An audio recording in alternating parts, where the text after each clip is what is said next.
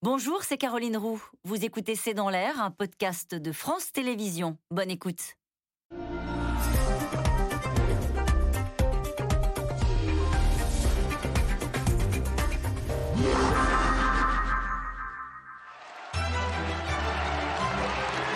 Je sais que les grandes affaires du monde sont aussi affaires de relations personnelles.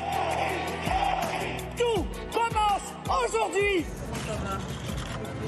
il faut avoir des alliés. Il faut parler euh, avec des, dirigeants, il faut avoir des visions communes. J'ai été reçu en Hongrie euh, par euh, le Premier ministre, j'ai été reçu en Pologne par le Premier ministre. Amis hongrois, tenez bon. Mais je sais, Monsieur le Premier ministre, que vous n'êtes pas homme à céder. On peut parfaitement rester dans l'Union européenne en remettant l'Union européenne à sa place. Mm. D'accord? À sa place. je dirais à M. Johnson, écoutez, vous êtes bien gentil, hein, mais nous-mêmes, euh, on est full-up. Donc, euh, euh, si vous avez des clandestins qui arrivent sur le territoire britannique, vous les renvoyez pas en France, vous allez les renvoyer dans leur pays d'origine. Nous sortirons du commandement intégré de l'OTAN afin de ne plus être entraînés dans des conflits qui ne sont pas les nôtres. Il est arrivé euh, à Moscou non pas comme le président français, mais comme le petit télégraphiste de l'OTAN et de l'Union européenne. Nous, la France, nous, la France, nous n'avons pas intérêt à mener je ne sais quelle guerre avec la Russie. Je changerai la politique étrangère de la France. Je suis prête.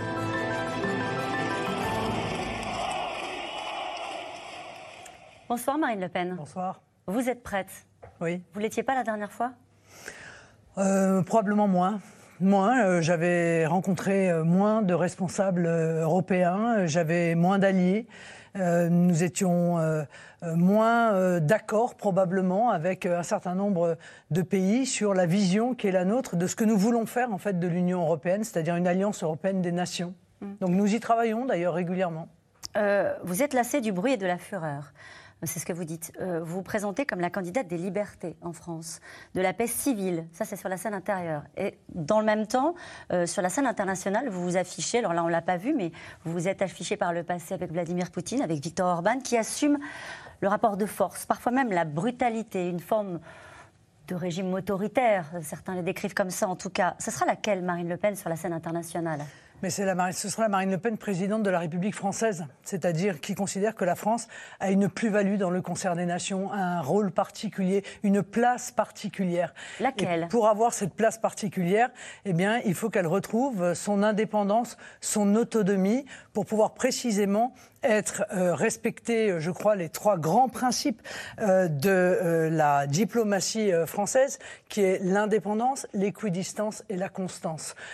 C'est la raison pour laquelle je souhaite sortir du commandement intégré temps, parce que précisément, ça ne permet pas de conserver et cette indépendance et cette équidistance dont le monde a besoin. Eh ben, nous allons en parler dans un instant avec le général Dominique Trinquant. Mais première euh, question d'un téléspectateur. Vous voulez vous rapprocher de Bachar el-Assad.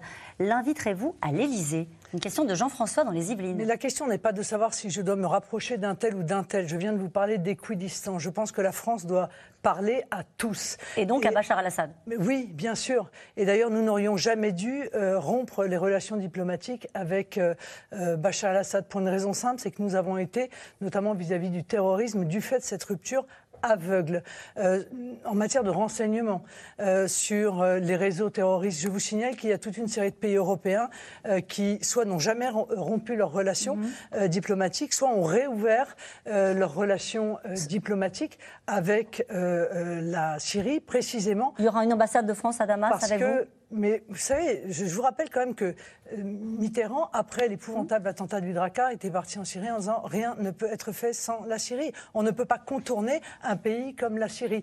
Donc, euh, vous savez, moi, je vais vous dire quelle est ma ligne de conduite en matière de diplomatie, en matière de relations internationales? L'intérêt de la France l'intérêt de la France. À chaque fois que je me pose une question, c'est celle-là quel est l'intérêt Est-ce que vous fixez des lignes rouges aux gens avec qui vous parlez? Pourquoi je vous pose la, question? 193 pays ont décidé de suspendre euh, des droits de la Syrie pour avoir utilisé du gaz sarin et du chlore contre sa population en 2017. Vous l'auriez voté, par exemple, cette sanction? Ben, j'aurais surtout aimé. Que ça, c'est une limite. J'aurais surtout aimé que la France ait ses propres services de renseignement pour ne pas dépendre des services de renseignement des autres, pour avoir des éléments précis euh, sur cette affaire. Maintenant, vous avez raison, s'il y a une ligne rouge, c'est celle du terrorisme à l'égard des populations euh, civile.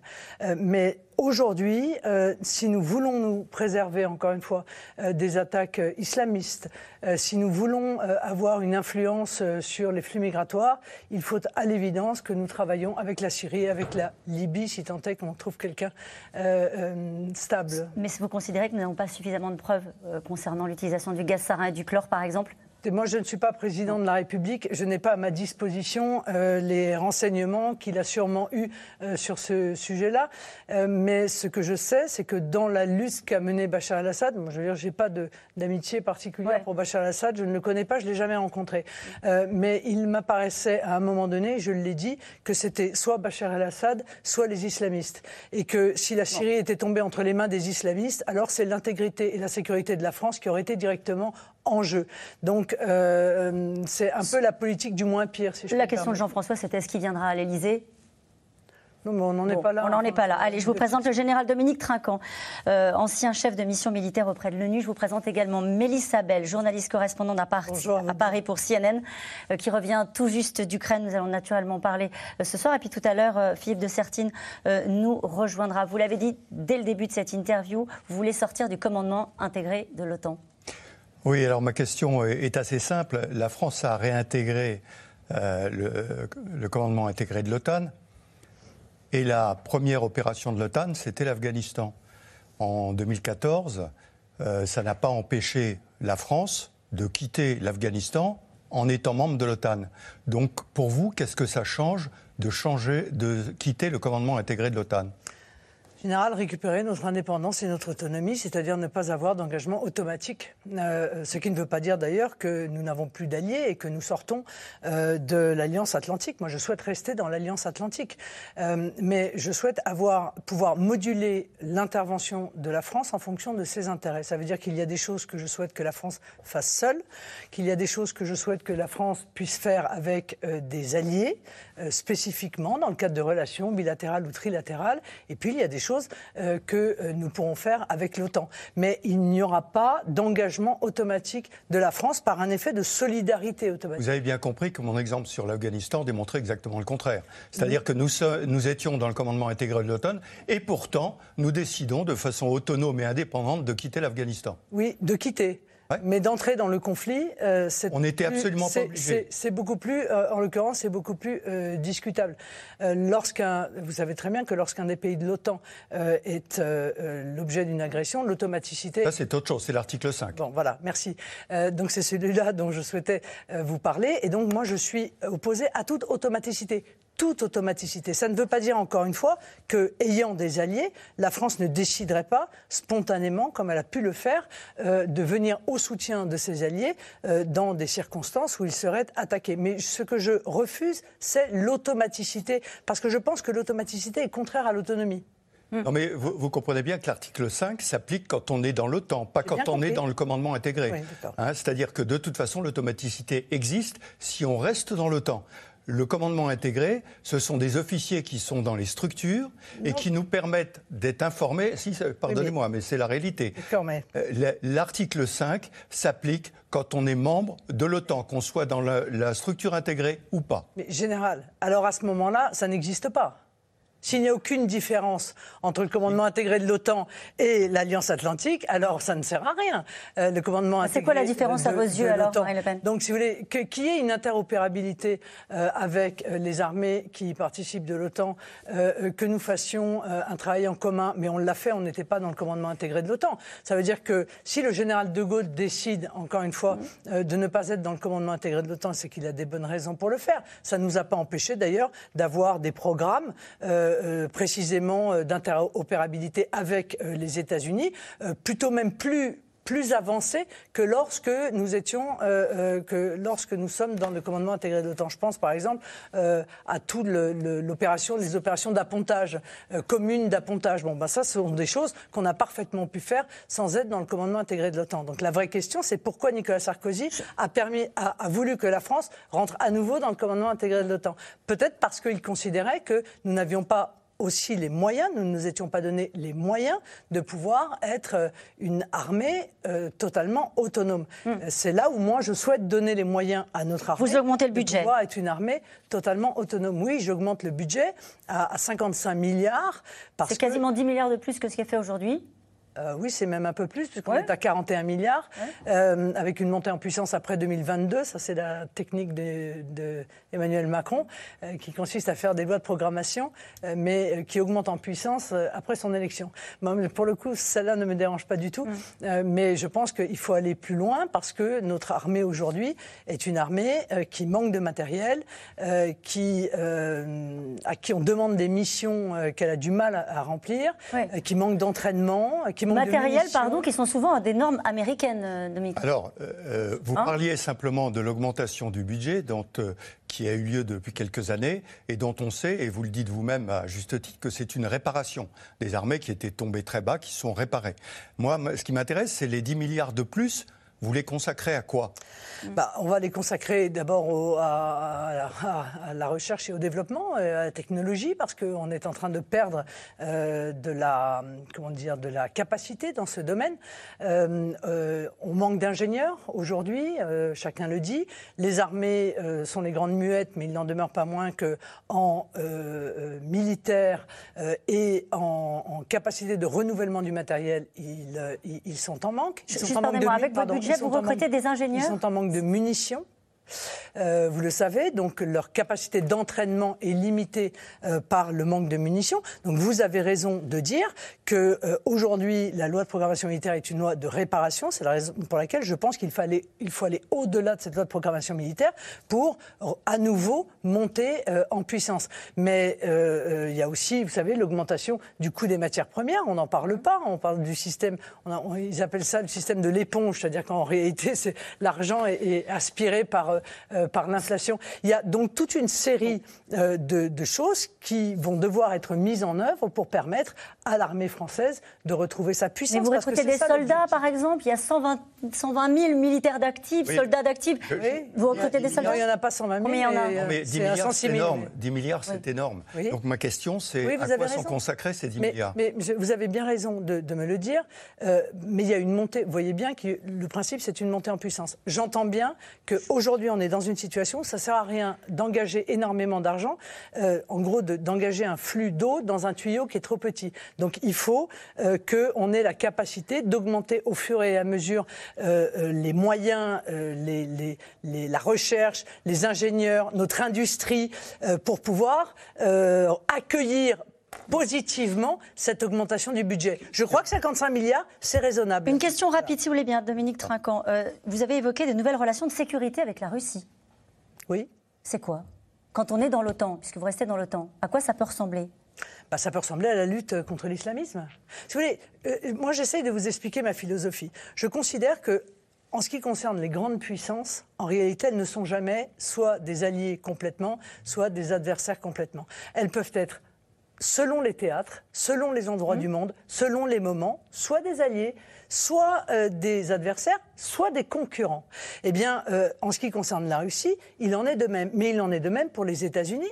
Je veux dire, quand la Russie lutte contre le fondamentalisme islamiste, elle, elle peut être un allié. Lorsqu'elle nous concurrence en Afrique, elle est, euh, un, elle est un concurrent. Mais les États-Unis font, c'est exactement la même chose. Ça, c'est ce que fait déjà Emmanuel Macron non, mais sur la lutte contre le djihadisme. Là, précisément sur la partie militaire. Non, ça n'est pas ce que fait Emmanuel Macron. Excusez-moi. Sur la lutte contre le djihadisme. Non, mais encore une fois, et arriver à trouver des alliés pour lutter contre euh, le djihadisme, c'est mieux que de le faire tout seul. On voit ce que ça donne de le faire tout seul. Hein. on le fait au Mali, donc on est bien payé pour savoir ce que c'est. Donc je pense qu'on aurait dû effectivement, si, si on n'était pas, encore une fois, si on était dans cette position d'équidistance avec l'ensemble des grandes puissances, on pourrait trouver avec les Russes dans la lutte contre le fondamentalisme islamiste un certain nombre euh, de euh, capacités. On en aurait pu en trouver ailleurs d'ailleurs aussi. Après tout, euh, on aurait pu, par exemple, pour éviter le, conflit du Haut-Karabakh,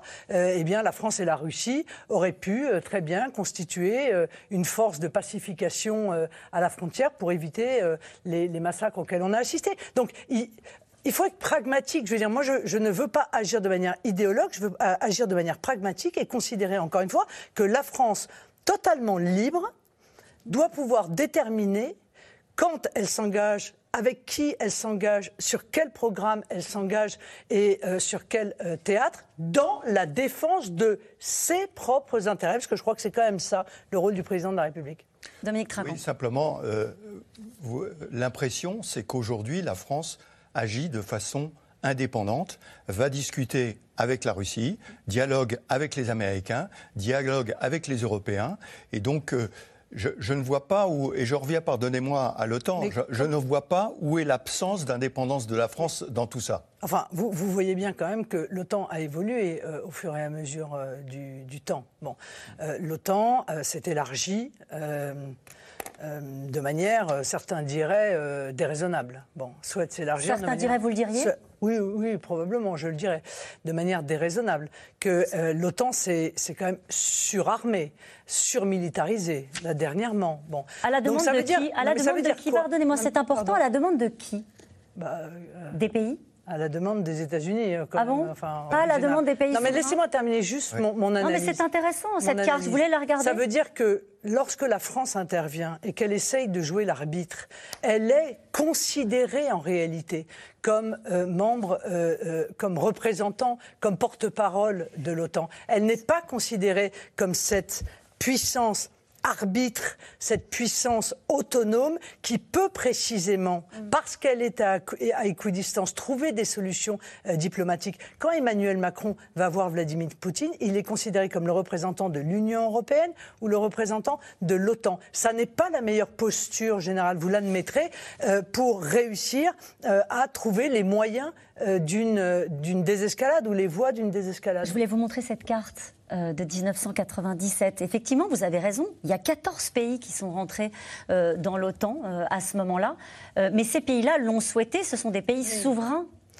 Non À vos yeux, non Oui, bien sûr, ils l'ont souhaité, mais vous voyez bien que la Géorgie, l'Ukraine, la, la, Serbie, tout ça, ce sont des volontés qui sont des volontés qui arrivent en réalité à la frontière russe.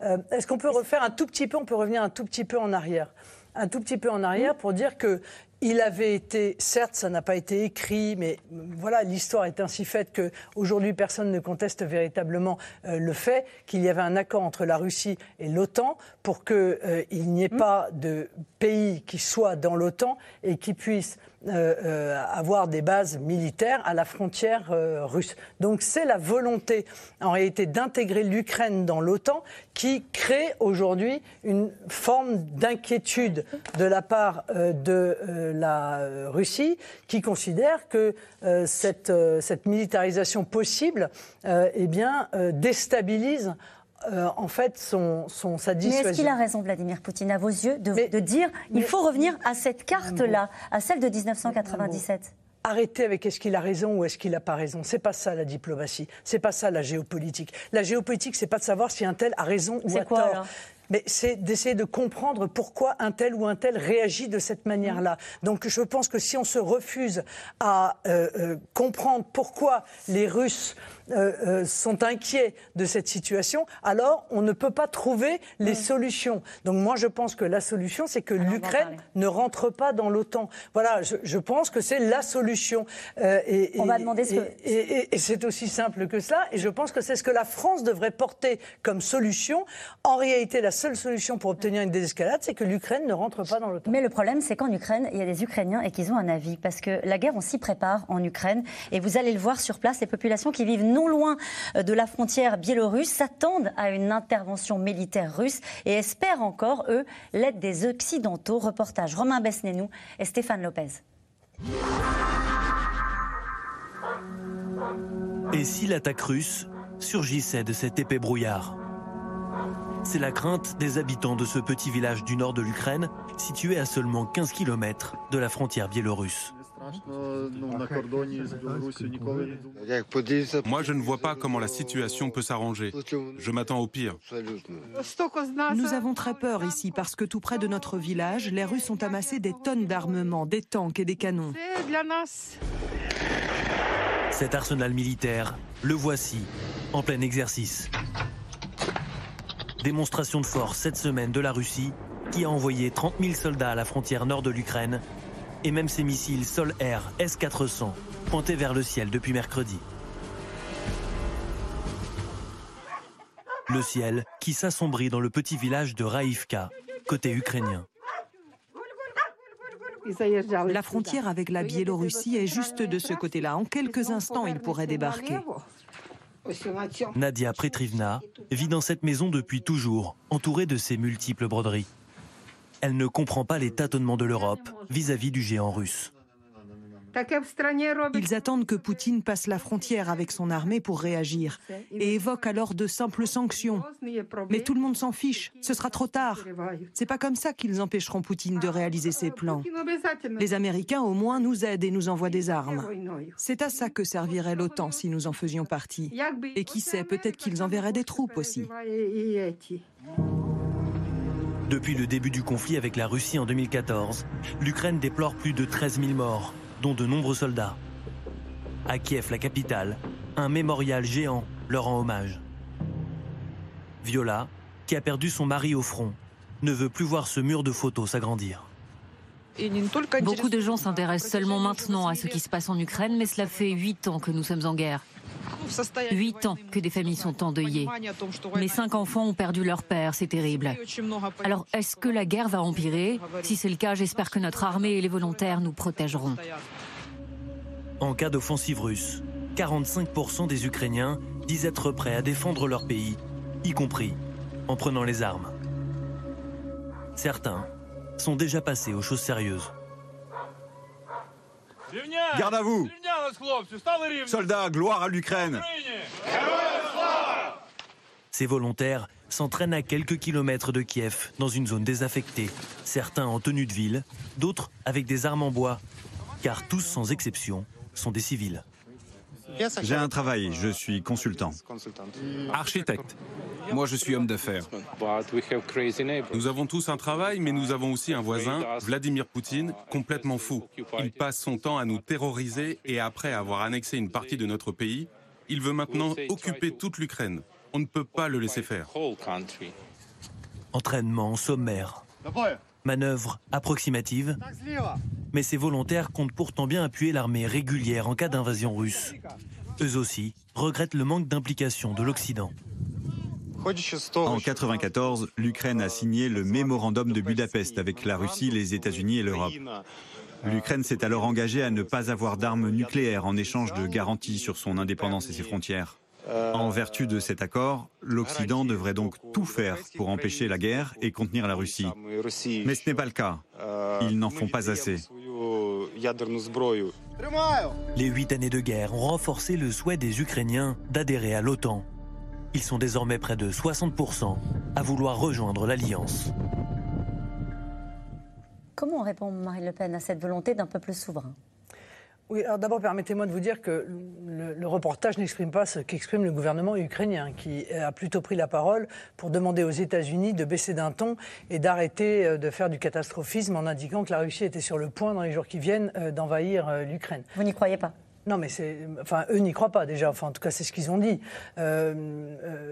tout est possible, vous voyez, dans, dans, ce domaine. Mais c'est quand même peu probable. Et si le gouvernement ukrainien dit lui-même euh, baisser les tensions, non, la Russie n'est pas sur le point d'envahir l'Ukraine, c'est probablement que le gouvernement ukrainien a quelques éléments sur ce sujet. Alors, Mélissa Bell revient euh, de. J'ai passé 15 jours et ce que vous dites est vrai. Pendant longtemps, ils se sont distanciés de ces, euh, ces annonces un peu alarmistes. Ces derniers jours, ça a changé et eux-mêmes appellent à l'aide parce que se rendent bien compte que la guerre arrive.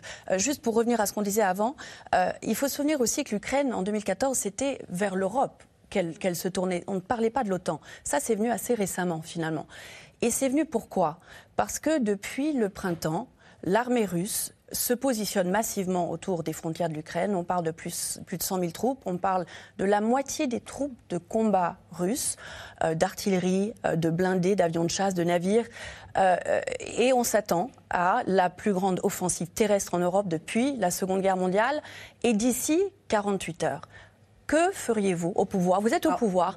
Que, faites-vous? D'abord, permettez-moi de vous dire que euh, euh, je me méfie des annonces américaines. Il ne s'agit pas que des annonces américaines. il y a des analyses Je vous dis très tranquillement. Il y a des analyses Depuis Colin Powell euh, et, sa fiole sur les armes de destruction massive, je, mais il n'y a, pas que les renseignements américains. J'ai des réserves sur le, la manière, pas sur le renseignement américain que je pense très performant, mais sur la manière dont le pouvoir politique utilise les, les, renseignements américains. Aujourd'hui, comme je disais à l'instant le, point de vue de Kiev et leurs propres renseignements, ils sont d'accord sur le, la formation qui est à leurs frontières. Ce, sur quoi ils n'étaient pas d'accord, c'était l'intention du Kremlin d'envahir et c'est en train de changer. Alors la question que vous avez posée, c'est si Marine Le Pen était aux responsabilités, on va la laisser. Vladimir Je vais, je vais vous répondre, mais d'abord, l'Ukraine n'a jamais été soit pro-européenne, soit pro-russe. Elle est justement coupée en deux. Voilà. La réalité, c'est celle-là. C'est-à-dire que c'est un pays qui est à moitié tourné vers la Russie et à, moitié euh, tourné euh, vers l'Europe. Et c'est toute l'ambiguïté d'ailleurs de ce pays, qui a longtemps été un pays tampon. Il y en a comme ça un certain nombre dans le monde. Euh, et, qu'aujourd'hui, enfin plutôt depuis un certain nombre d'années, on, souhaite faire sortir justement ça, c'est le constat. De, ce rôle de, de pays tampon. Donc moi, ce que je ferais, c'est que j'exprimerais au nom de la France le, le veto de la France à l'entrée de l'Ukraine dans l'OTAN Parce que je crois que c'est le seul problème en réalité. C'est ce que la France a fait. Voilà, je pense que c'est le seul problème. C'est fait. C'est la position de la France actuellement. Eh bien, je pense qu'à partir du moment où euh, l'Ukraine euh, euh, n'est pas dans l'OTAN, il n'y a pas de raison de déclenchement de la guerre. Il reste le Alors ça, c'est à Vladimir Poutine que vous le dites. Il reste la, problématique du Donbass. Les accords de Minsk dont on a, dont on a fêté le 7e anniversaire aujourd'hui n'ont pas été respectés, et notamment n'ont pas été respectés par l'Ukraine, puisqu'il s'agissait, dans le cadre de cet accord, de donner au Donbass une autonomie. Alors cette autonomie autonomie n'a pas été donnée. Bon, euh, peut-être faut-il à nouveau accélérer ou revenir ou, réclamer la mise en œuvre euh, de euh, ces accords. qu'est-ce que vous dites à Vladimir Poutine? Mais je lui dis que je pense qu'il ne faut pas, évidemment, qu'il entre dans cette escalade. Sinon quoi? Mais non, mais c'est pas sinon quoi Ah bah si. Non, c'est pas sinon quoi, non. Sinon quoi Sinon vous allez envoyer votre fils mourir pour sinon les, sinon les sanctions. Non, mais moi c'est la question que je vous pose. Vous allez envoyer vous votre fils mourir pour l'Ukraine sujet qui est posé Parce que moi je pense que les enfants, les, les, fils de France n'ont pas à aller mourir pour l'Ukraine. Je ne pense pas. Voilà, je vous le dis très simplement et très clairement parce que je pense que ça n'est pas l'intérêt. La question de des sanctions d'entrer dans ce Les forces de l'OTAN n'iront pas en Ukraine. Il n'en est pas question. Simplement la question c'est plus. Vous parliez d'équidistance par rapport aux, alliés euh, et vous avez plutôt été vu Poutine comme un allié, vous étiez au Kremlin en 2017, avant la dernière élection, en disant que vous pensiez qu'il faudrait un allègement des sanctions. Ce que je, ce que je voudrais savoir, c'est si, vu tout ce qu'on a vu ces derniers jours, derniers jours, dernières semaines, maintenant qu'on sait tout ce qu'on sait, est-ce que ça n'est pas une erreur de dialoguer avec Vladimir Poutine? Est-ce que ce n'est pas une politique qui chercherait le contenir qui aurait été plus efficace. Non, dialoguer n'est jamais une erreur. C'est ne pas dialoguer qui est une erreur. Car la réalité, c'est que la guerre froide qu'on mène à la Russie par l'intermédiaire des États-Unis et de l'Union européenne depuis des années a jeté la Russie entre les bras de la Chine. Je pense que ça, c'est l'erreur majeure en réalité de demain. Euh, c'est que plutôt que de dialoguer avec euh, la Russie et considérer la Russie comme un pays européen, on, l'a jeté dans les bras de la Chine. Oui, les sanctions sont une erreur, et une erreur majeure. D'abord parce que des sanctions, ça n'a jamais poussé une population à se détacher de son pouvoir. Bien au contraire, ça, euh, en fait, solidarise les populations avec euh, euh, les, les gouvernants. Deuxièmement, pardonnez-moi de vous rappeler que les États-Unis utilisent les sanctions comme bon leur semble. Donc c'est en même temps, ils en déterminent le contenu et c'est un peu à la tête du client. Vous voyez? C'est-à-dire qu'au moment où nous, on renonçait non, mais je vous rappelle l'histoire récente. Au moment où nous renoncions à livrer euh, les Mistral, euh, les États-Unis avaient sorti le spatial des sanctions parce qu'ils avaient besoin, en l'occurrence, de partenariat avec la Russie euh, pour le, spatial. L'Allemagne était en train de négocier Nord, Stream sans que ça pose aucun problème avec la Russie, sans que ça pose aucun problème aux Américains. La Turquie, elle, se faisait sanctionner parce que les États-Unis ne font pas que sanctionner la Russie. Ils sanctionnent tous les pays commerce avec euh, la Russie. Donc, vous voyez, ce, cette manière aussi de faire, euh, je crois, euh, mérite également, je le pense, une discussion avec ces deux grandes mais, mais, sur cette question, cette crise actuelle, et on est en plein dedans, euh, le fait de dialoguer, avec Vladimir Poutine n'a pas fonctionné. Emmanuel Macron l'a retenté la semaine dernière. Et on va payer le prix de cette erreur par des dizaines de milliers de vies. Nous allons payer le prix de l'absence de dialogue depuis des années. Emmanuel Macron, son problème, c'est qu'il fait des coups.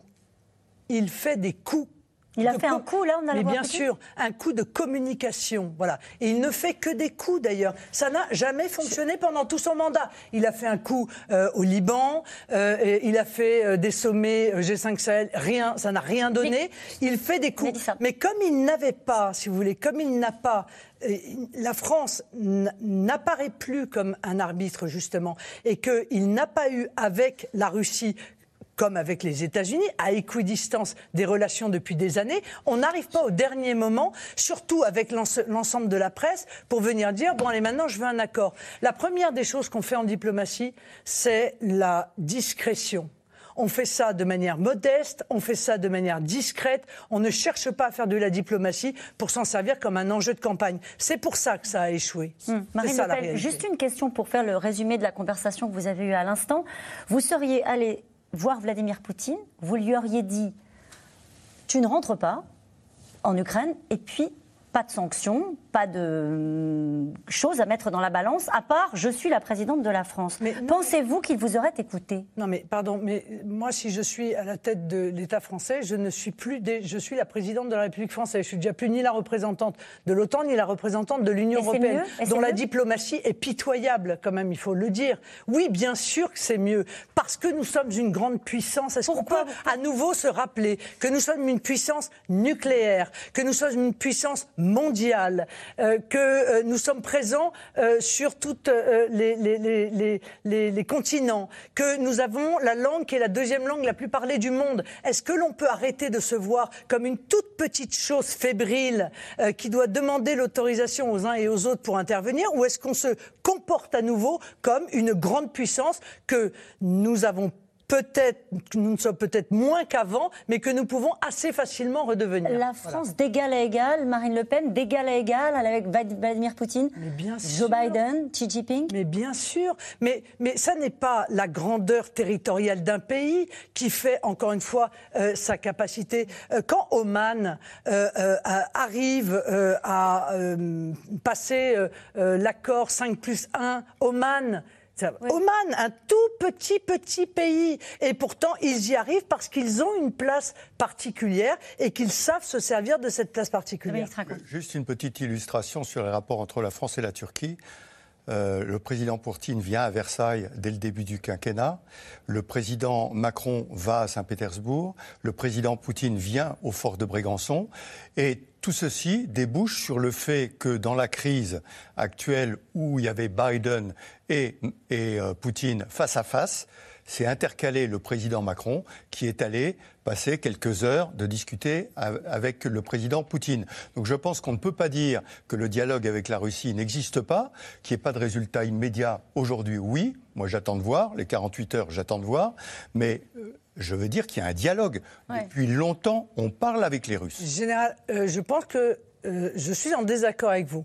Oui, on a euh, espéré, quand Emmanuel Macron a été élu, que les relations avec la Russie puissent se normaliser.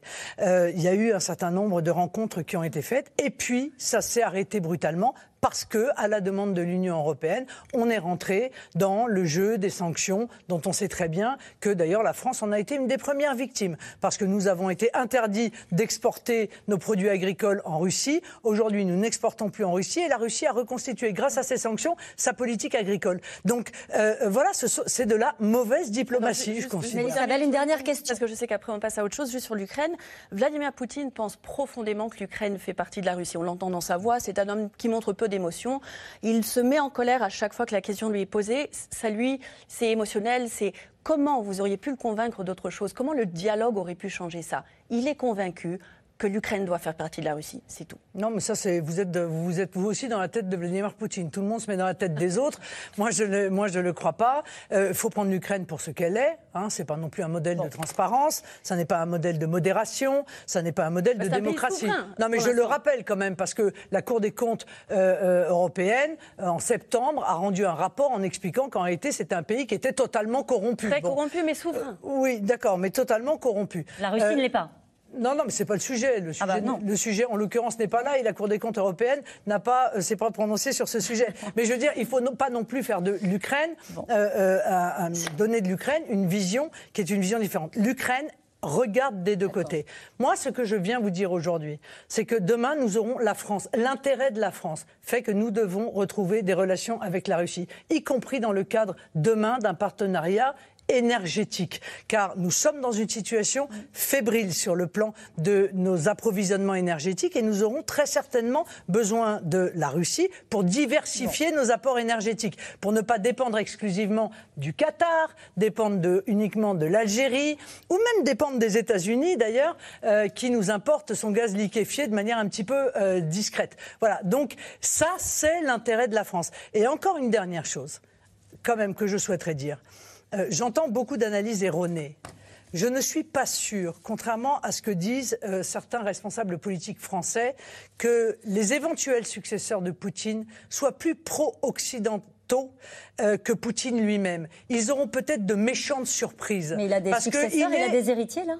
Non, mais il, arrivera quand même à un moment donné. Il est comme nous tous, hein, voyez. Bon, donc il arrivera. à un moment... Non, mais ce que je voudrais le dire parce que encore une fois, il est d'usage de dire que Vladimir Poutine est anti-occidental. Je crois que c'est faux euh, et que probablement, en revanche, ses successeurs seront beaucoup plus tournés vers la Chine que vers l'Occident. Et là, peut-être que les problèmes commencent. Très rapide, très simple concernant euh, Vladimir Poutine. Berlin a dit avoir la preuve de l'empoisonnement d'Alexei Navalny au Novichok. C'est un qui a été créé euh, par les Russes. Theresa May avait dénoncé l'usage illégal de la force contre le Royaume-Uni dans l'affaire Skripal, un agent euh, empoisonné également au Novichok. Est-ce qu'on doit tout accepter de ses amis?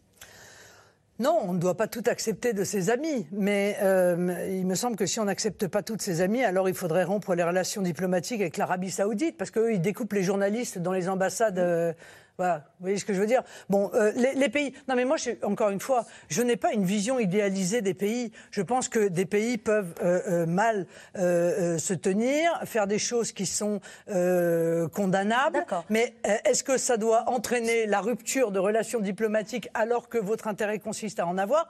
Je ne suis mais pas vous sûr. Imaginez Et en tout cas, la France avec l'Arabie Saoudite n'a rien rompu du tout. Et est-ce que vous imaginez des liens de confiance? Oui, avec Vladimir Poutine. Pourquoi je... vous pose la question? Emmanuel Macron a refusé de faire un test PCR pour éviter que les Russes aient son ADN, selon un proche du président cité par l'agence Reuters. Est-ce que vous auriez eu cette méfiance? Non, mais je, enfin, excusez-moi, je pense que cette anecdote est grotesque.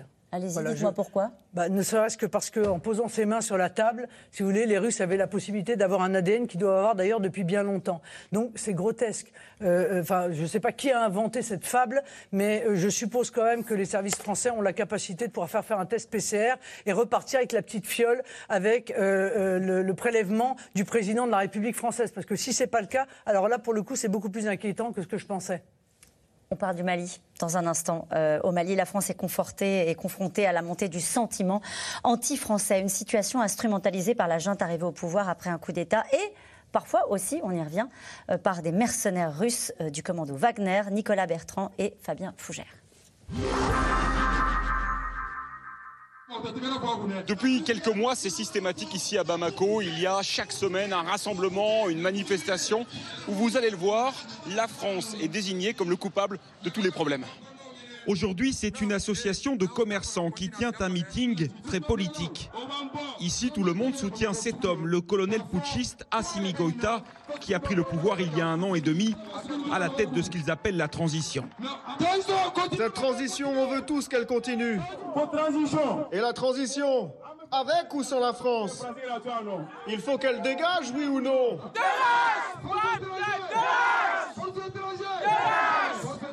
pour eux, la France est coupable d'ingérence quand elle exige des élections démocratiques. Coupable aussi de ne pas avoir réussi à rétablir la sécurité. Il faut reconnaître que la France a échoué dans sa mission au Mali. Huit années sans aucun résultat. Les villages, ça dure brûle. Les enfants meurent chaque jour. Mais ça, c'est à cause de la France mais, ils sont là pour combattre ça. Ils sont venus pour ça.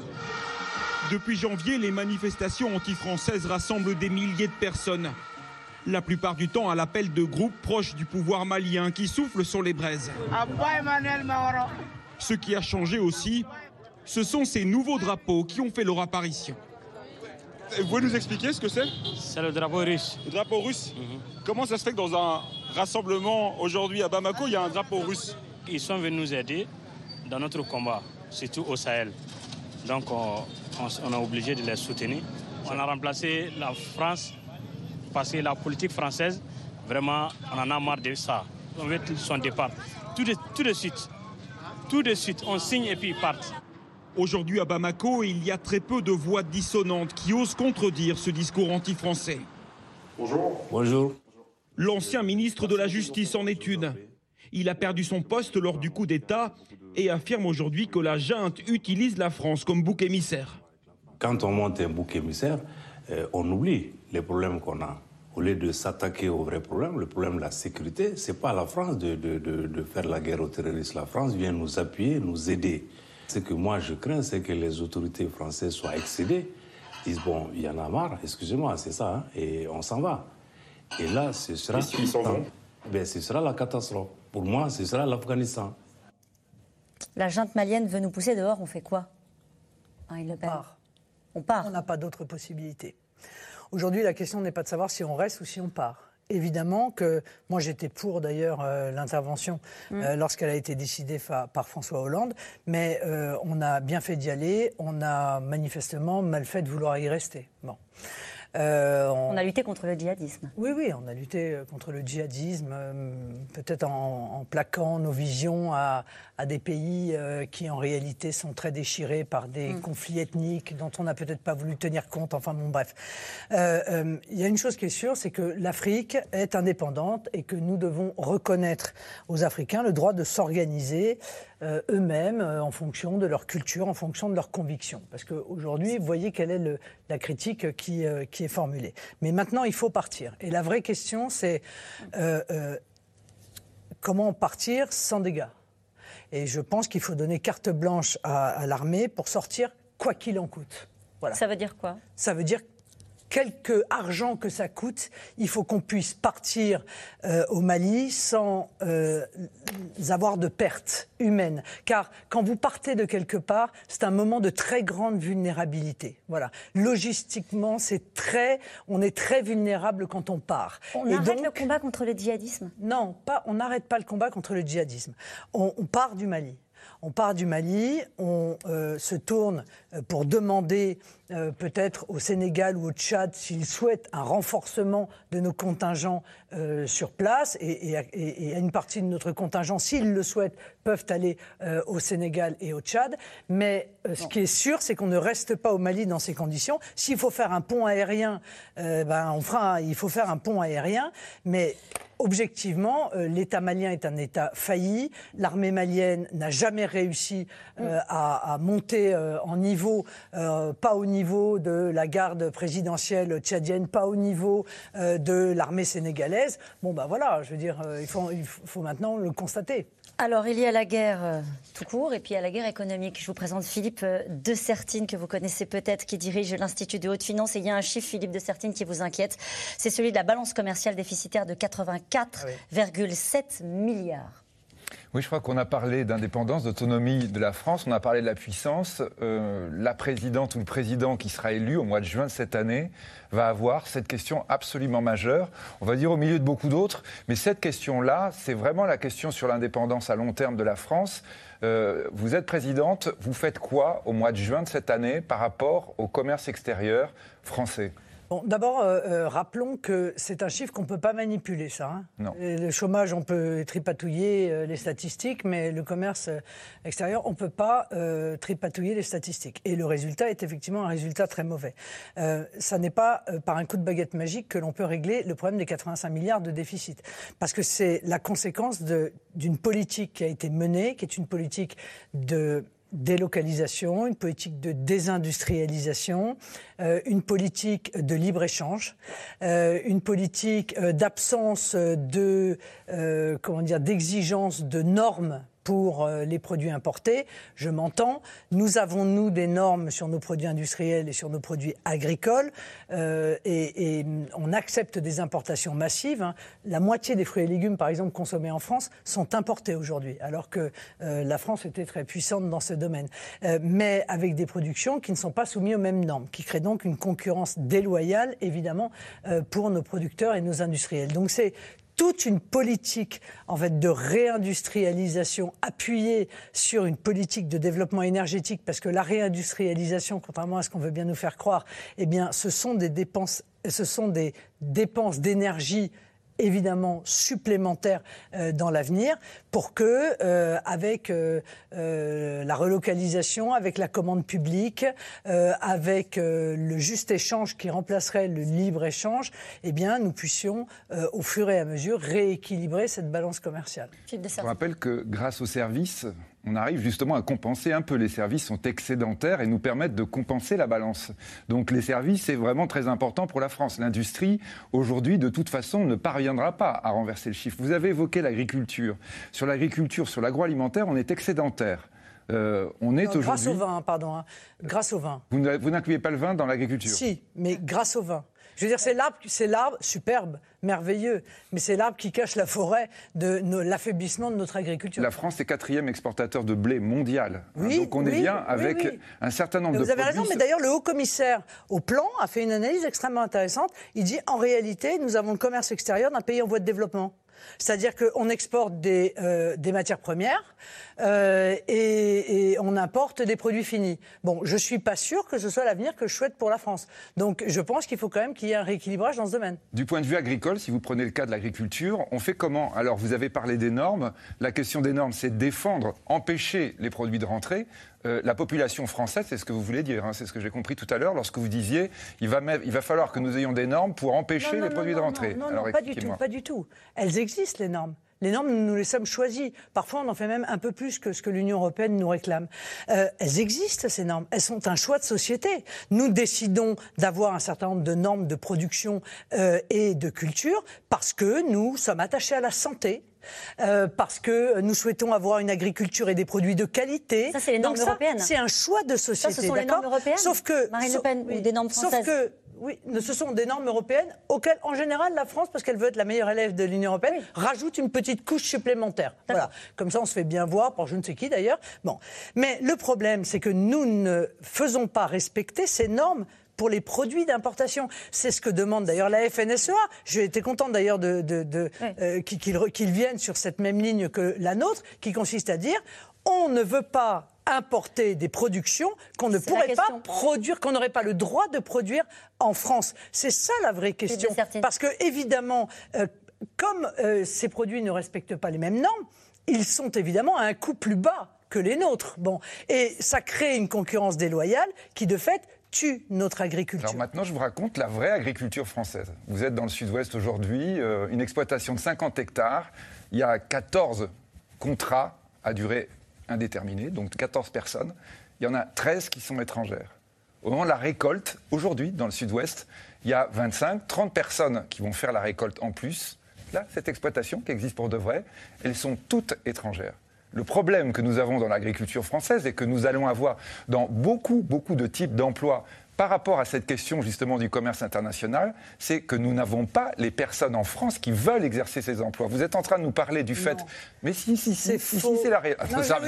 Pardon, c'est pas faux. C'est la réalité concrète bah, du terrain. C'est pas faux, c'est biaisé. Non, non, c'est pas biaisé. C'est biaisé. C'est-à-dire, qu'est-ce qui est biaisé C'est biaisé. Parce que qu'il y ait besoin au moment des récoltes d'emplois saisonniers, oui, c'est vrai, ça a toujours été le cas. Mais la réalité, non, mais d'accord. Mais la réalité, c'est que moi, j'ai rencontré des centaines de jeunes agriculteurs hein, qui euh, rêvent de devenir agriculteurs et à qui leurs parents qui sont agriculteurs leur disent surtout ne fais pas ce métier parce qu'on n'en vit pas. Donc, c'est pas ça le problème essentiel. S'il n'y avait plus que ce problème-là à régler, on n'aurait pas de problème. Le problème, c'est il faut des revenus décents pour les agriculteurs. Et pour avoir des revenus décents, il faut que l'État puisse à un moment donné arbitrer quand des agriculteurs sont en train de négocier des prix avec une grande distribution qui est sans commune mesure plus puissante. Ça, c'est autre chose alors. Non, mais c'est pas. Non, parce que le revenu décent, c'est ce qui fait fonctionner l'agriculture. Deuxièmement, il faut arrêter la concurrence déloyale. C'est ce dont je vous parlais euh, tout à l'heure. Euh, on l'a vu d'ailleurs avec, euh,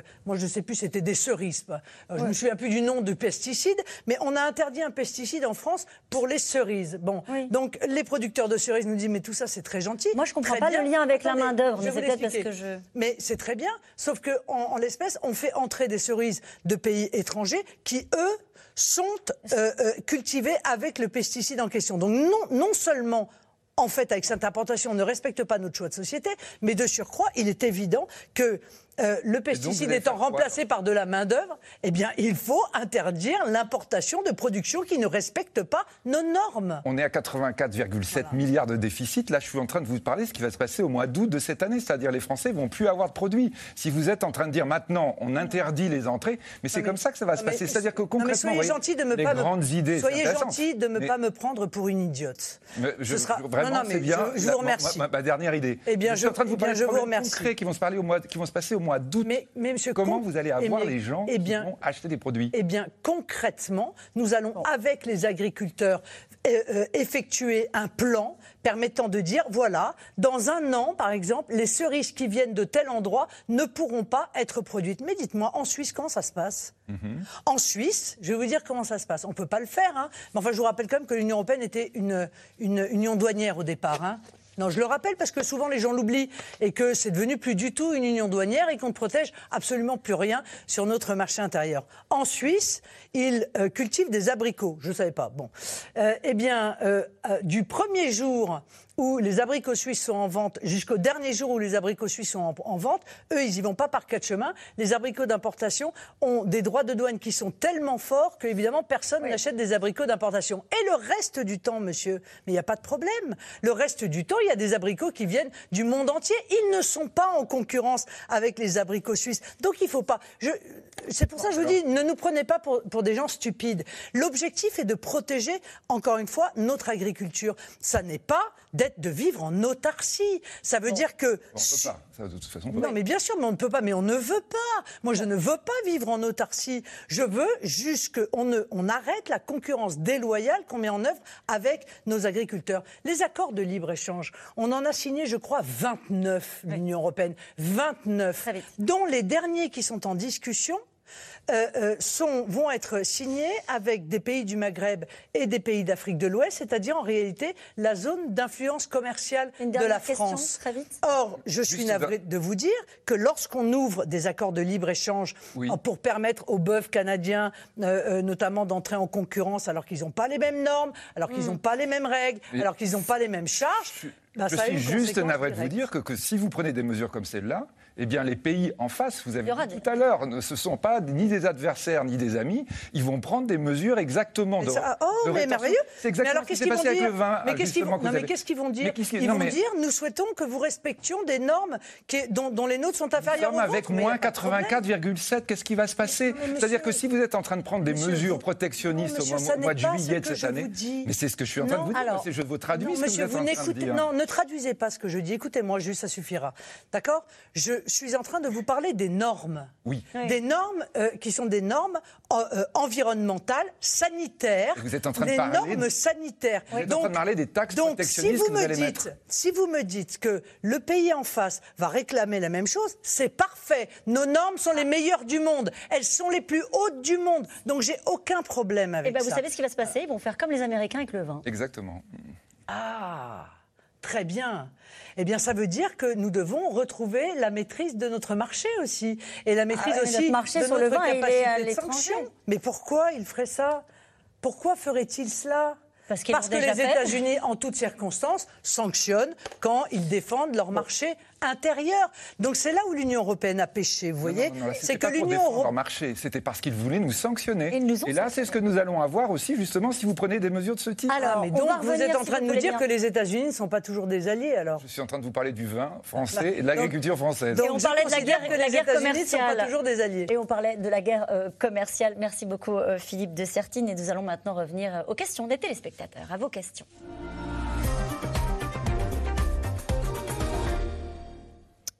Euh, cette question de Séverine euh, à Nantes. Voulez-vous que les djihadistes français détenus en Syrie soient rapatriés? Pas du tout. Qui restent là-bas? Oui, qu'ils soient jugés là-bas. Euh, c'est le droit international. Parfois, il y a des Français et qui sont dans des prisons qui sont pas forcément surveillées de la même manière qu'on le ferait peut-être nous. Et il y a eu quelques émeutes dans des prisons syriennes ces derniers jours.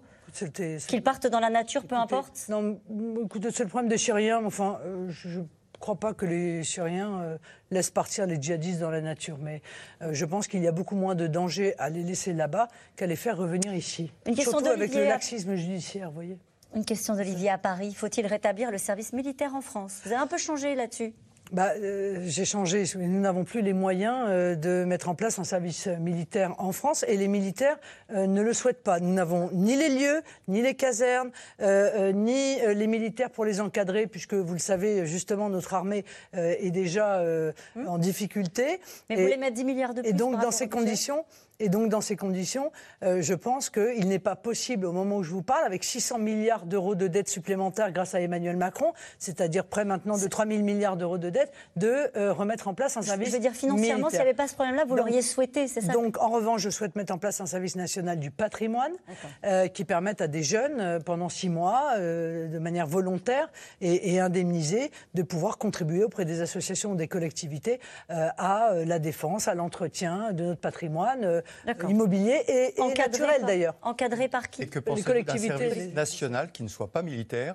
et pas simplement ciblé sur le patrimoine, mais un service national oui, mais un service national pour faire quoi, général? Pour ramasser les papiers dans la rue? Non, non. Pour, pour faire quoi? Vous voyez, parce que si vous voulez, moi, je, moi j'ai beaucoup de respect pour. Informer, recruter. Oui, mais moi j'ai beaucoup de respect pour les jeunes, si vous voulez. Et je pense qu'on peut leur demander du temps, on peut leur demander un mois, plusieurs mois pour défendre leur patrie. Un mois, Ça, il n'y a pas de souci. Mm. Mais euh, euh, les, les, venir, euh, comme on le fait aujourd'hui, leur réclamer un mois ou un mois et demi ou deux mois de leur vie pour, en réalité, faire des sous-métiers associatifs, etc., ça, je ne suis pas d'accord avec Allez, une autre question de Quentin. Un service national d'un mois, pourquoi pas Pour les recruter dans l'armée, pourquoi pas euh, euh, Je pense qu'il faut surtout augmenter les capacités de formation euh, de l'armée, les lycées militaires. voilà quelque chose qui sera financé par les 10 milliards en question. Une question de Quentin. Euh, oui, 14. Une question de Quentin à Paris, les agents immobiliers. En cas de victoire en avril, vous prendriez la présidence de l'Union européenne pour les deux mois restants. Vous en profiteriez pour faire quoi? Eh bien, pour poser justement euh, les, bases de l'évolution que je souhaite nécessaire euh, de l'Union européenne. Et là, les, questions vont se poser. ça vous a pas échappé. il y a une décision qui est attendue de la Cour de justice à l'égard de la Hongrie. il y a fort à parier que la Cour de justice décide de couper intégralement les aides, les aides, la contribution de l'Union européenne à la Hongrie. Nous sommes donc au devant d'une crise qui va être une crise probablement sévère au sein de l'Union européenne. Eh bien, c'est le moment, je crois, de poser les fondations de l'Alliance européenne des nations libres et souveraines que je souhaite mettre en œuvre. Une question d'Alix euh, en Ile-de-France. Gendarme, selon vous, l'Iran doit-il se doter de l'arme nucléaire? Euh, Je ne souhaite pas du tout qu'il se dote de l'arme nucléaire. Non, non, pas du tout. Hmm. Pas du tout il faut, il faut négocier ce que font les Américains en ce moment avec les Iraniens pour euh, remettre à jour l'accord sur le nucléaire iranien Oui, il faut qu'il puisse y avoir les contrôles qui se déroulent euh, classiquement euh, pour que l'Iran ne soit pas doté de l'arme nucléaire. Hum. Êtes-vous favorable à l'accueil en France des femmes afghanes opprimées par les talibans? Question de Régis Femmes afghanes, bah, il faut qu'elles demandent le, droit d'asile. Elles peuvent avoir le droit d'asile. Asia Bibi, elle l'a demandé, on ne lui a lui a pas accordé. Hmm. C'est dommage parce qu'elle, pour le coup, elle fait partie des rares qui correspondaient exactement euh, à, aux critères qui sont ceux du droit d'asile. Donc en gros, vous euh, dites aux femmes afghanes, demandez l'asile, je l'accorderai. Non, je, on analysera la situation euh, parce qu'il faut faire l'objet, encore une fois, d'une. Parce que c'est pas toutes les femmes afghanes, c'est pas ça le droit d'asile. En ce moment, c'est pas facile. Il faut hein, démontrer. Non, non, mais bien sûr. Mais il y a beaucoup d'endroits, vous savez, où être une femme, c'est pas facile. Il y a beaucoup d'endroits dans le monde où être homosexuel, ce n'est pas facile. Il y a beaucoup d'endroits où être de confession confession juive, ça n'est pas facile. Il y a même beaucoup d'endroits où être chrétien, ça n'est pas facile, mm. voyez, dans le monde. Euh, c'est la raison pour laquelle je pense que la France doit continuer à lutter contre le fondamentalisme islamiste, qu'elle doit trouver tous les alliés possibles pour le faire, et que peut-être l'OTAN devrait réorienter sa politique précisément pour euh, se moderniser et moderniser euh, la lutte qu'elle effectue, qu'elle effectue contre les dangers d'aujourd'hui. car nous ne pourrons pas accueillir toutes les femmes victimes des islamistes. ça n'est pas possible. Voilà, c'est malheureux, hein, mais je préfère débarrasser le monde de l'islamisme, moi. Une question de Kaina dans le Rhône, fonctionnaire territorial. Euh, Marine Le Pen au pouvoir, la France deviendra-t-elle un satellite de la Russie? Non, mais pas du tout. Pas du tout. Ça, ce sont les délires que j'entends sur les plateaux. Euh, à partir du moment où vous avez des relations avec un chef d'État, vous êtes immédiatement un ami du chef d'État. Non, mais c'est une vision qui est une vision complètement dévoyée et caricaturale. Je le rappelle, ma vision en matière diplomatique, l'indépendance, l'équidistance et la constance. Et la constance, c'est dans nos amitiés notamment à l'égard euh, des, dans nos protections, notamment à l'égard du Liban, notamment à l'égard des chrétiens d'Orient, par exemple. Vous considérez toujours les Américains comme un pays allié, Mais je vous l'ai dit tout à l'heure, ils sont nos alliés, mais ils peuvent être des concurrents, ils peuvent être des adversaires. Quand ils mettent en place l'extraterritorialité du droit américain, ils se comportent comme des adversaires. Donc il ne faut pas être dupe, il ne faut pas être naïf, et il faut toujours avoir dans la tête les intérêts de la France. Une question d'habit à Paris. Quel serait votre premier déplacement à l'étranger si vous étiez élu? À Bruxelles à Bruxelles. Je, moi, je crois encore une fois que l'Europe a euh, un, bel avenir euh, devant elle pour peu euh, qu'elle soit sauvée. En fait, il faut sauver l'Europe de l'Union européenne, qui est en train de la détruire. Marine Le Pen, présidente de la République, sera-t-elle pour une grande et puissante armée européenne? Pas du tout. En aucun cas. Euh, la, défense française doit être française. Je reprends les mots euh, du général de Gaulle. Euh, cette, cette, idée de défense européenne date d'ailleurs d'il y a très longtemps. Elle n'a jamais existé et elle n'existera jamais. Vous citez le général de Gaulle. Dernière question rapide. Quelle femme politique pourriez-vous citer comme modèle? Une seule. Une femme politique? Oui. Ah bah puisqu'on parle de, de, combat pour défendre la liberté de la France, Jeanne d'Arc, voilà une femme politique euh, qui a fait en peu de temps beaucoup pour le pays. Merci beaucoup euh, Marine Le Pen d'avoir été notre invitée. Merci à C'était C'est dans l'air, un podcast de France Télévisions. Alors s'il vous a plu, n'hésitez pas à vous abonner. Vous pouvez également retrouver les replays de C'est dans l'air en vidéo sur France.tv.